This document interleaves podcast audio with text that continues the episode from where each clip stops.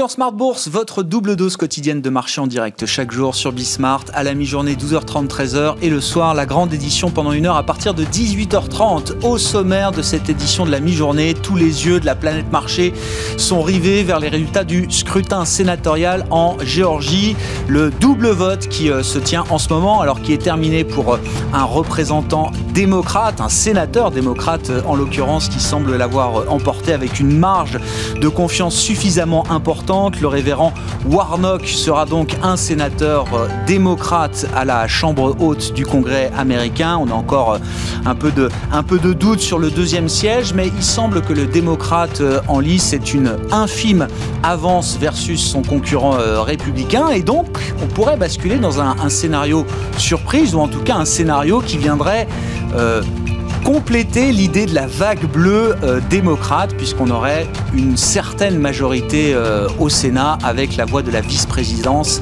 euh, de la vice-présidente Kamala Harris, qui serait donc le juge arbitre entre les 50 sièges républicains et les 50 sièges démocrates. On va au-delà de l'ordre du symbole, sans doute. Hein. les marchés réagissent et sont très attentifs aux résultats de cette élection. On aura l'occasion d'en parler avec nos invités dans un instant. On parlera de l'investissement 2021 au sens large avec les équipes de Carmignac qui seront avec nous, Didier Saint-Georges en l'occurrence, et MNG Investment avec Florent Delangue qui nous accompagneront tous les deux pendant cette demi-heure de Smart Bourse à la mi-journée. Notez que les marchés s'intéressent à cette élection avec l'idée de marge budgétaire peut-être plus importante pour l'administration Biden et ça soutient le trait de reflation, comme on l'appelle. On le voit euh, à travers notamment les taux américains, le 10 ans américain qui franchit pour la première fois depuis l'éclatement de la crise pandémique en mars dernier le seuil très symbolique des 1%. Ça reste très très faible, mais c'est un seuil qui n'avait plus été franchi depuis quelques mois. Et en parallèle de ça, l'affaiblissement du dollar qui se poursuit et qui euh, fait grimper l'euro-dollar au-delà de 1,23 à la mi-journée.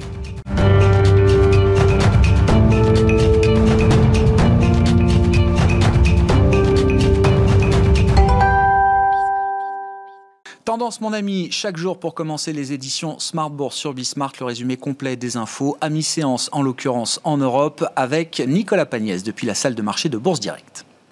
L'indice parisien toujours dans le vert à la mi-journée, le 440 en hausse, alors que les investisseurs attendent les résultats définitifs des élections sénatoriales en Géorgie aux États-Unis. Les résultats provisoires donnent à la mi-journée démocrates et républicains au coude à coude. Un siège sur les deux serait encore en jeu. Les investisseurs semblent néanmoins anticiper une victoire du camp démocrate qui prendrait alors le contrôle du Sénat. Le Congrès doit d'ailleurs se réunir aujourd'hui pour approuver la désignation de Joe Biden en tant que 46e président des États-Unis.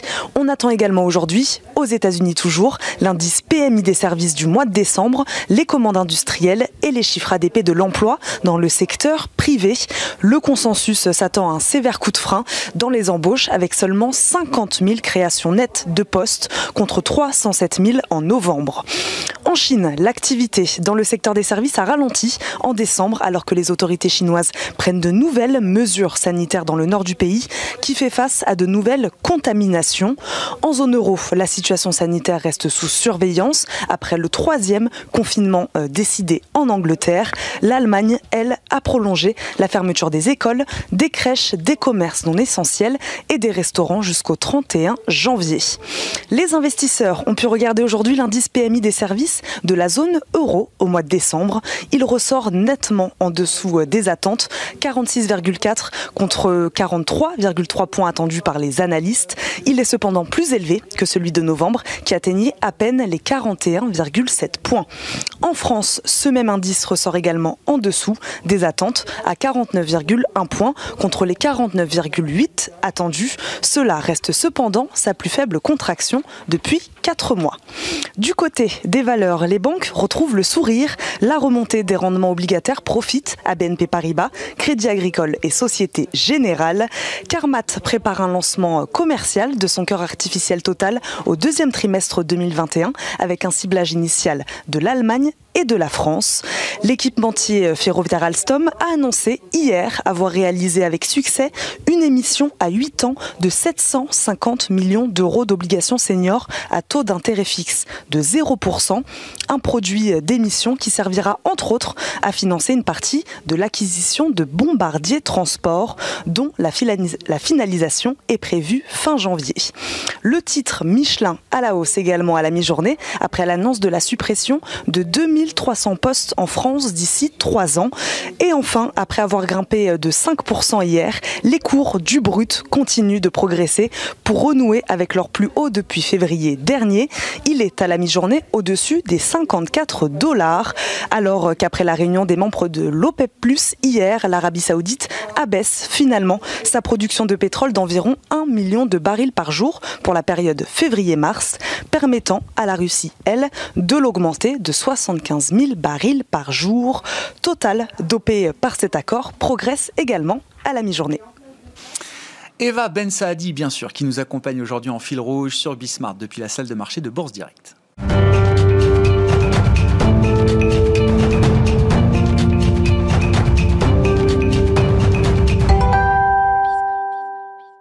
Deux invités avec nous pour euh, discuter de l'investissement en 2021. Didier Saint-Georges nous accompagne, membre du comité d'investissement stratégique de Carmignac. Bonjour et bienvenue euh, Didier. Bonjour. À vos côtés, Florent Delorme, stratégiste chez M&G Investments. Bonjour à vous Florent. Merci d'être là. On va parler des grands axes de vos, vos stratégies sur, euh, sur les marchés, mais quand même l'actualité immédiate qui n'est pas, qui n'est pas aussi anodine que ça. L'élection en Géorgie peut-être, pour commencer.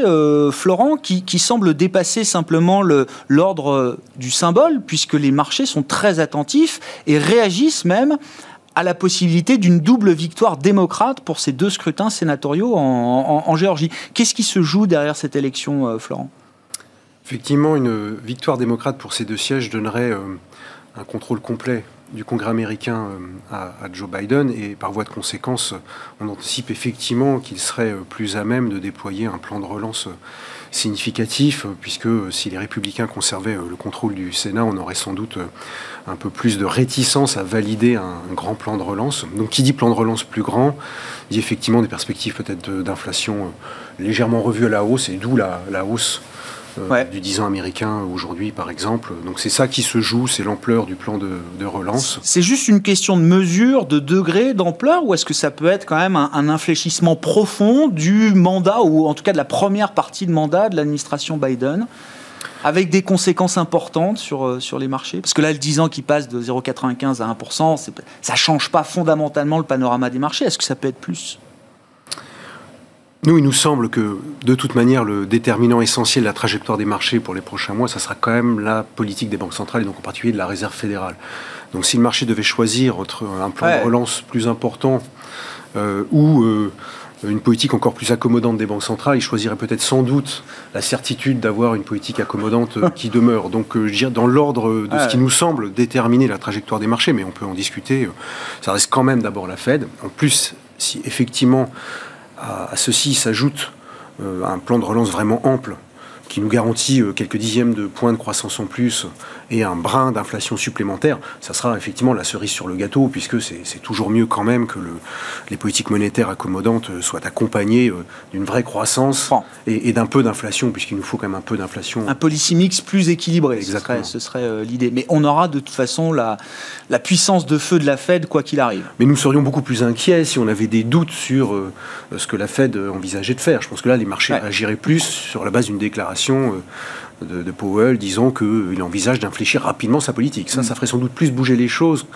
que euh, cette validation d'un Sénat euh, éventuellement aux mains des, démocrates. Bon, la Fed reste un point d'ancrage, euh, si vous êtes d'accord avec ce point, euh, Didier, mais qu'est-ce qui se joue derrière cette, euh, cette nouvelle histoire politique américaine? Enfin, se dire qu'on est concentré à ce point sur une, une élection sénatoriale en Géorgie, à regarder les comtés, comment vont-ils voter pour peut-être infléchir ou pas son scénario économique sur les États-Unis, ça paraît assez, assez dingue. Oui, mais je pense qu'on a, on a raison. Euh, c'est-à-dire que euh, je pense qu'on était tous, euh, depuis, depuis quelque temps, à, se dire est-ce que les taux d'intérêt ont atteint des, points bas on va dire après 40 ans de baisse. Hein, mmh. Est-ce que les politiques budgétaires qui avait été jusqu'à 2020 en permanence à se dire quand même, il faut rester orthodoxe, il faut revenir un petit peu à l'équilibre dès qu'on peut. Ça avait été tout le traitement de, la crise de 2008, hein, de, se dire d'accord, on fait un effort, mais enfin le plus rapidement possible. L'Allemagne nous rappelle que, etc. or 2020 a été quand même de cette manière-là une espèce de franchissement du, Rubicon. Et, les élections aux États-Unis euh, de ce point de vue-là, sont la confirmation de cela. C'est-à-dire qu'on va avoir désormais une majorité démocrate avec un dont on sait que c'est un programme de relance.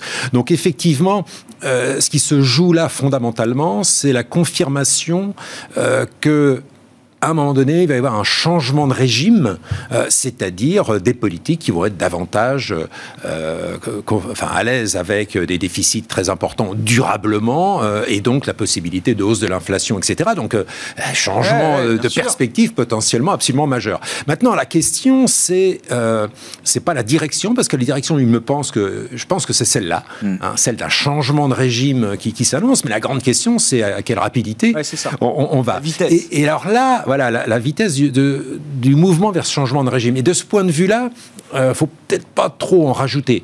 C'est-à-dire que non seulement on a le problème du Covid, qui euh, incidemment sur 2021 quand même peut largement ralentir tout ce qui est perspective de, relance économique, de reprise, etc.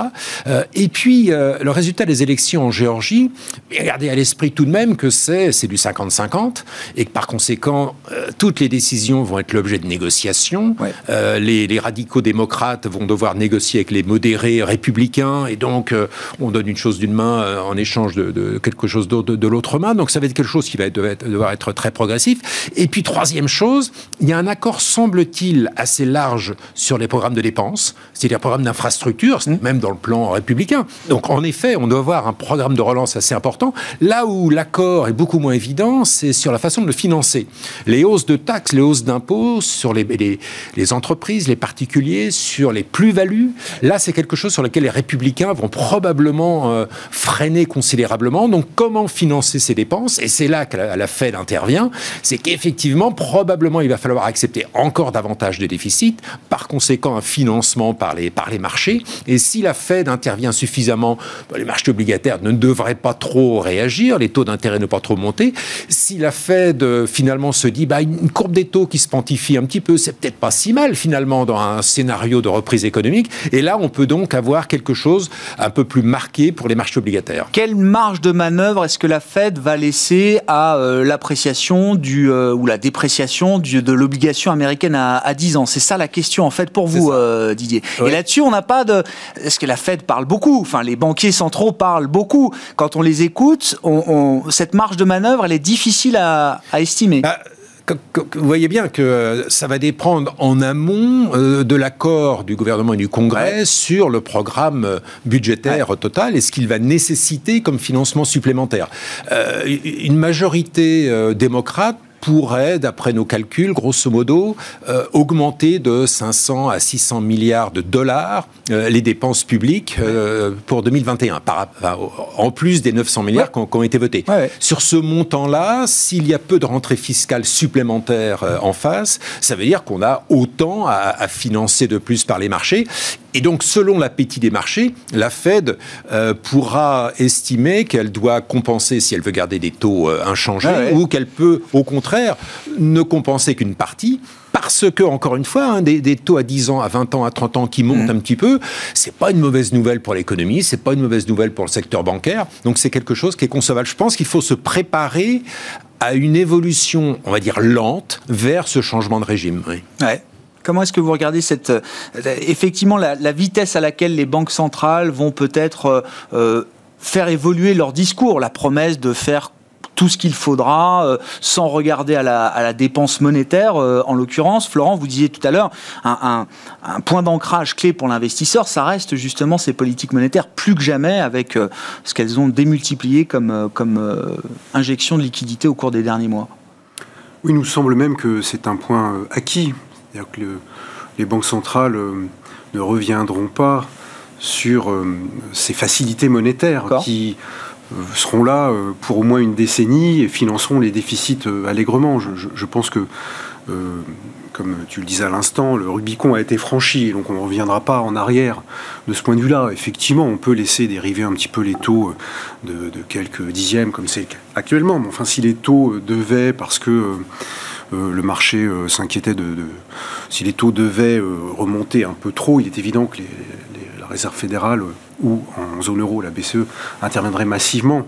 Le, vraiment, ce nouveau régime dans lequel on est rentré, hein, c'est vraiment un régime qui couple la création monétaire illimitée à la dépense budgétaire, ce qui est une nouveauté par rapport au précédent quantitative easing, euh, où notamment dans la zone euro, par exemple, on prenait soin de ne pas coupler euh, euh, déficit budgétaire à création monétaire. La création monétaire, elle était là pour, disons, stabiliser le système bancaire, pour dire les choses. Pas pour financer les États. De manière un peu, un peu simple, mais l'idée c'était de stabiliser un peu la sphère financière, mais en tout cas, on ne voulait pas que cette création monétaire euh, inonde euh, la sphère réelle, parce qu'on a toujours en tête euh, effectivement euh, la peur de perdre un peu le contrôle de ce genre de, situation. Mais là, effectivement, face à la gravité de la situation euh, sanitaire et aux choix qui ont été faits de préserver au maximum euh, les revenus des ménages et la solvabilité des entreprises, on a effectivement accepté ce risque de se lancer dans un cycle monétaire budgétaire qui était jusqu'à présent, au moins durant les 40 dernières années, qui était vraiment le, l'épouvantail euh, qu'il fallait surtout pas euh, euh, mettre en avant. Donc là, il y a, de ce point de vue-là, vraiment, c'est la fin d'un cycle libéral d'une quarantaine d'années, et on rentre dans quelque un nouvel environnement. Nouvel environnement avec. Qu'est-ce qu'il implique pour l'investisseur, Florent? Parce que la manière dont vous le présentez, on a l'impression que pour les marchés, finalement, ce sera toujours le, meilleur des, deux mondes, quelle que soit la situation euh, économique, qu'on soit en, récession, qu'on soit en croissance, en reprise, finalement, il y aura toujours des soutiens euh, monétaires et budgétaires pour euh, compenser, neutraliser les, soubresauts du cycle économique. Pour les marchés, ça veut dire qu'il y a quoi? Il y a un seul, un seul voyage possible, c'est la hausse? Il me semble que la majorité des opérateurs, effectivement, ont intégré cette idée que les banques centrales sont toujours là ouais pour euh, injecter de la liquidité quand nécessaire et que dorénavant, on aura en plus les gouvernements qui eux-mêmes stimuleront la croissance. Cette idée, elle est, bien ancrée à ce stade et euh, on prend l'argent sans trop se poser de questions, hein, pour dire les choses euh, simplement. Et, dès lors qu'on constate juste que l'argent arrive dans l'économie réelle, soutient le financement cette économie, notamment via le soutien du marché du crédit, effectivement, les perspectives semblent plutôt heureuses. C'est ce qui permet à beaucoup de dire, bah, projetons-nous à 2, 3, 4 ans, ou oublions les 12 mois qui viennent de s'écouler et les 12 mois qui, qui, qui vont, euh, qui vont venir. Euh, finalement, euh, ces facilités multiples nous permettent de, de, sauter allègrement au-delà des difficultés actuelles. Et ça nous a été assez bien vendu par des économistes de Renault qui tous nous expliquent qu'effectivement, on est dorénavant dans un régime non inflationniste hein, du fait de la mondialisation. Que comme l'inflation ne reviendra jamais vraiment, les taux n'ont aucune obligation d'être maintenus à des niveaux plus élevés. Et donc, on est effectivement dans un schéma, en théorie, hein, euh, Goldilocks. assez simple, peu d'inflation, donc les taux peuvent être bas. Donc l'endettement. C'est quoi, la, c'est quoi la faille? C'est quoi le loup derrière ça Et là, donc, du coup, effectivement. si on rentre dans ce schéma de pensée, effectivement, il n'y a pas d'état d'âme à acheter des actions il n'y a pas d'alternative. Et parce qu'effectivement, euh, c'est l'absence euh, d'alternative et effectivement euh, des valeurs de croissance, puisqu'on sait que dans un environnement de taux dont on peut effectivement penser qu'ils seront durablement bas, les valeurs mhm. de croissance euh, sont les grandes gagnantes. Donc tout ce scénario-là euh, se tient. Alors la, la seule question qu'on peut poser, et je m'arrêterai là pour... oui, bien sûr, non, non, mais allez-y, finissez, euh, Didier vraiment avoir lieu, mais peut-être pour ouvrir une nouvelle piste, hein, la question qu'on peut se poser, effectivement, c'est est-ce que le marché, pour reprendre ce que je disais tout à l'heure, ne prend pas un peu l'argent sans trop se poser de questions Est-ce qu'il n'y a pas des questions à se poser? Les questions à se poser, j'y répondrai pas là maintenant, c'est, on sait quand même qu'historiquement, ces régimes qui couplent la création monétaire et la relance budgétaire tout azimut euh, font peser un risque très fort sur la stabilité financière et conduisent parfois à une érosion de la crédibilité de la monnaie. Et donc là, il y a, on peut ouvrir un débat qui durerait des heures, euh, parce que pourquoi le marché n'intègre pas du tout cette dimension-là? On pourrait très bien avoir un marché qui, au contraire d'applaudir les banques centrales, pourrait leur envoyer un avertissement en disant, écoutez, nous, on n'est pas très à l'aise quand même avec ce régime euh, monétaire budgétaire, d'autant plus que sur la question de la relance budgétaire, on pourra également en parler, il y a quand même un élément clé qui permet de valider ce type de politique, c'est la, la, nature de cette relance budgétaire. Elle doit tourner vers les investissements productifs qui sont gages de création de richesses futures et qui valident a posteriori la création monétaire. Or, ce qu'on voit depuis 12 mois, c'est pas vraiment ça. C'est du de la relance de la consommation, euh, mais il n'y a pas vraiment de... Au mieux, voire euh, du sauvetage d'économie euh, L'investissement structurel créateur de richesses futures, on ne le voit pas vraiment. Il y a un seul pays qui est très vigilant là-dessus, c'est la Chine, où ils vous disent, moi j'ai trois axes. Industriels clairs, l'intelligence artificielle, les objets connectés, et ma relance, je vais la faire là-dessus. En France, pour dire les choses un peu trivialement, mais c'est pour faire percevoir, on nous dit, bah, on va faire une relance, on va faire du double vitrage pour isoler les habitations. Et vous voyez quand même la différence de perspective. Ce qui n'est pas inutile, ce qui pas mais ce qui n'est pas, ce qui est pas euh, suffisant pour faire une double vitrage stratégie de relance future ou l'intelligence artificielle. Vous voyez, c'est là où le débat se pose et le marché à ce stade met un peu de côté tous ces sujets-là. Bon, pour reformuler la question, Didier, où, où est le loup dans le consensus de début d'année? On s'est vu en fin d'année, c'était l'allégresse sur les marchés. L'allégresse qui est toujours là d'une certaine manière. On vit le meilleur des deux mondes. C'est quoi la faille dans le scénario euh, alors Florent a dit beaucoup de choses. Euh, euh, je rajoutais deux, choses. Une, c'est euh, bien avoir en tête l'horizon. je crois que, en effet, à l'horizon de 12 mois ou à peu près, on, comprend bien ce, cette cette allégresse, c'est-à-dire que vous avez la perspective d'une reprise avec les vaccins, c'est la grande nouvelle quand même de la fin d'année dernière, et donc on ne sait pas si ce sera 3 mois, 6 mois, 9 mois, 12 mois, mais enfin, euh, il est raisonnable de se dire que ce n'est qu'une question de temps. Euh, derrière, ce sera une reprise. Or, cette reprise sera alimentée par euh, les déluges de, soutien budgétaire et monétaire qui ont été déversés. Et donc, ce sera comme un, turbo donné à la reprise. Donc, il y a effectivement cette idée de se dire, on a le meilleur des deux. C'est même pas seulement le meilleur des deux mondes, c'est une accélération alors que une, une reprise économique, alors que le soutien monétaire et budgétaire correspond à une situation de crise. Donc forcément, la conjonction des deux euh, rend, optimiste.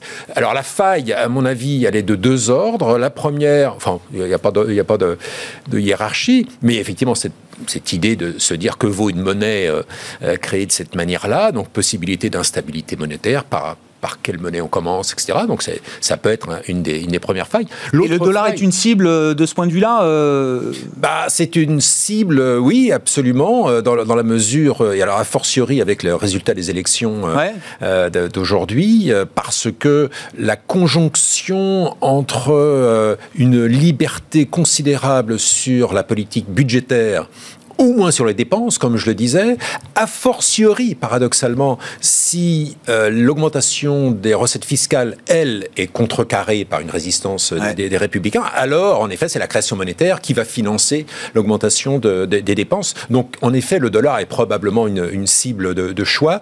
Euh, par rapport à quelle monnaie, ça va dépendre des politiques en, Europe. Oui, bien sûr, c'est relatif. Mais, l'idée d'un affaiblissement du, dollar, qui en tout cas, pourrait se prolonger. Exactement. Mais alors, l'autre faille, c'est c'est de se dire quand même que, et on, l'a dit tous les deux déjà, mais c'est absolument majeur, c'est que euh, l'énorme différence entre le traitement de la crise de 2020 et le traitement de la crise de 2008, c'est l'intervention des gouvernements, mm. euh, qui en 2008 avaient laissé entièrement euh, la responsabilité aux banques centrales en se disant, nous, on est déjà au maximum, donc à vous, banque centrale, de, de, faire tout le travail, alors que là, comme ce sont les gouvernements qui ont décidé d'arrêter l'économie, ils ont pris la responsabilité, naturellement, échange euh, d'augmenter les déficits. Par conséquent, on se retrouve là dans quelque chose qui est fondamentalement différent et pour les marchés, c'est ça le changement de régime, c'est de se dire que toute cette création monétaire qui, après 2008, sur les dix années qu'on suivi, en réalité n'est pas allée dans l'économie, elle est restée dans le système euh, des banques centrales. Donc il n'y a eu aucune inflation qui a été créée, puisque euh, la, liquidité est restée une, liquidité de banque centrale. Là, la grande différence, c'est que la liquidité va effectivement aller dans l'économie, les entreprises, les particuliers etc. Et donc là, Milton Friedman va peut-être euh, revenir nous eh hanter, euh, qui nous rappelait, enfin qui nous rappelait, qui nous annonçait que, que l'inflation est un phénomène monétaire. Alors il s'est trompé là sur La masse monétaire est énorme, si la vitesse de la monnaie accélère... Et, et c'est euh, très frappant parce que quand vous regardez l'évolution de la base monétaire, c'est-à-dire la monnaie banque centrale, elle, elle a, continué d'augmenter, mais, mais rien ne se changeait. Ce qui a beaucoup changé, c'est les, vrais agrégats monétaires, c'est-à-dire M1, M2, M3. Là, en 2020, par rapport aux dix années précédentes, vous avez en effet une, une explosion de ce montant-là. Et ça, c'est la vraie liquidité dans l'économie. Et donc, le, la faille potentielle, c'est que le marché commence peut-être une fois que la pandémie euh, sera considérée comme derrière nous, commence à, se dire que euh, inévitablement, là, le régime d'inflation va changer. Il nous reste trois minutes, messieurs. Je vous laisse euh, répartir le temps entre vous pour nous donner les, deux, trois grandes lignes directrices de vos, votre stratégie d'investissement pour 2021, Didier. la philosophie de l'investissement 2021 Oui, la philosophie, depuis en gros le milieu de l'année dernière, c'était euh, des portefeuilles qu'on rééquilibrait à partir de pure euh, croissance, euh, visibilité, Nasdaq, etc., vers davantage des thématiques de, réouverture de l'économie au sens mmh. large. et ce rééquilibrage-là, bah, on l'a poursuivi, on le poursuit aujourd'hui. C'est toujours valable aujourd'hui. Voilà, c'est toujours valable, mais simplement que le, rééquilibrage se fait un petit peu en dynamique. Donc on va avoir un peu plus de secteur bancaire aujourd'hui qu'on en avait il y a six mois, et sachant qu'en début d'année dernière, on en avait pas du tout. Voilà. Donc le, rééquilibrage se poursuit, mais ça reste une, notion d'équilibre parce que au final, euh, on peut parler de pandémie, d'élections aux États-Unis, etc. Euh, on reste tout de même sur cette idée qui est que euh, où est-ce qu'on peut avoir la plus forte conviction quand on achète euh, un secteur ou des actions? Et il est vrai que ce n'est toujours pas dans le secteur bancaire, dans le secteur de l'énergie qu'on peut avoir les plus fortes convictions, vu les, problèmes stratégiques mmh. auxquels sont confrontés ces secteurs-là. Alors que quand vous êtes dans des, secteurs qui bénéficient de tout ce qui est disruption technologique, vous pouvez avoir vraiment des, vraies convictions. Vous dites réouverture, rebond ou réouverture des économies, c'est pas un changement des tendances de fond qu'on observe dans l'économie euh, et les secteurs économiques. Alors, encore une fois, attention, euh, vous me posez la question sur 2021 euh, et 2021, il me semble que là, il faut continuer de rester sur cette idée où est-ce qu'on va avoir sûr. une croissance de résultats qui vont surprendre favorablement. Maintenant, est-ce que, je vous parlais d'un franchissement de Rubicon, hein, c'est-à-dire qu'il n'est pas exclu que 2022-2023, on est là une, véritable rotation euh, durable. Ah. Ça me semble un peu prématuré pour l'instant, ah en tout cas tant que, tant que la pandémie est, parmi nous. Mais, mais 2021 peut vraiment être ce point d'inflexion. L'année charnière. Ah c'est pour, pour l'investissement des prochaines années. Absolument. Les marchés obligataires pourraient nous l'indiquer avant les marchés actions le 10 ans américain à 1% au moment où on se parle. La philosophie d'investissement pour vous chez MNG, les deux, trois grands axes là que vous voulez mettre en avant, euh, Florent? Pour ce qui concerne nos investissements risqués, ça reste quand même le marché action qui est privilégié pour les raisons qu'on indiquait, c'est-à-dire qu'à court et moyen terme, euh, le marché accueille favorablement ces relances monétaires et budgétaires et, les questions euh, plus euh, théoriques qu'on se posait viendront bien plus tard. Donc à court terme, il faut être présent sur le marché action. Maintenant, c'est vrai, comme on est quand même un petit peu sceptique, on a réduit l'exposition qui était assez élevée avant le rallye de novembre, puisqu'on est à 5 55% de de, l'actif de nos portefeuilles, on est redescendu à 45% pour vous dire un peu le, mouvement bien sûr. qu'on opère. Et ensuite, euh, euh, comme on a plutôt une tradition euh, value dans notre maison et qu'on pense que l'année 2021, avec le, retour progressif à une activité économique plus normale, sera favorable aux valeurs cycliques, ça nous amène du coup à avoir un biais un peu plus cyclique dans ce portefeuille action, hmm. avec notamment effectivement une allocation plus tournée par exemple sur l'Europe par nature des indices un peu plus cycliques. je comprends. Et quand on Un peu plus d'Europe par rapport aux États-Unis, par exemple, Quand on investit aux États-Unis, on va l'acheter des bancaires américaines pour conserver un petit peu ce, biais-là. Donc il y a un premier biais euh, euh, cyclique euh, pour ce qui concerne les États-Unis et l'Europe. Et ensuite, on va, on va quand même saluer la très belle performance euh, asiatique, en particulier chinoise, où on a un, retour de l'activité économique, une maîtrise de la mm. pandémie. Donc on a euh, des expositions sur la Corée du Sud, Taïwan, qui sont des pays qui bénéficient de l'écosystème euh, chinois. Et donc il nous semble qu'il faut aussi aller en Asie pour bénéficier de cet îlot de prospérité. Bon, je vois qu'on acquiesce du côté de Carmignac, on n'a plus le temps, Didier. un mot. Pour dire qu'effectivement, et c'est marquant venant de chez Carmignac, on est aujourd'hui sous-pondéré États-Unis, sous-pondéré États-Unis et surpondéré monde émergent. Merci beaucoup, messieurs. Merci d'avoir été avec nous pour euh, discuter de quelques points clés pour euh, l'investisseur et l'investissement 2021. Didier Saint-Georges, Carmignac et Florent Delorme, MNJ Investments, qui étaient les invités de Smart Bourse à la mi-journée. On se retrouve en direct ce soir à 18h30 sur Bismart.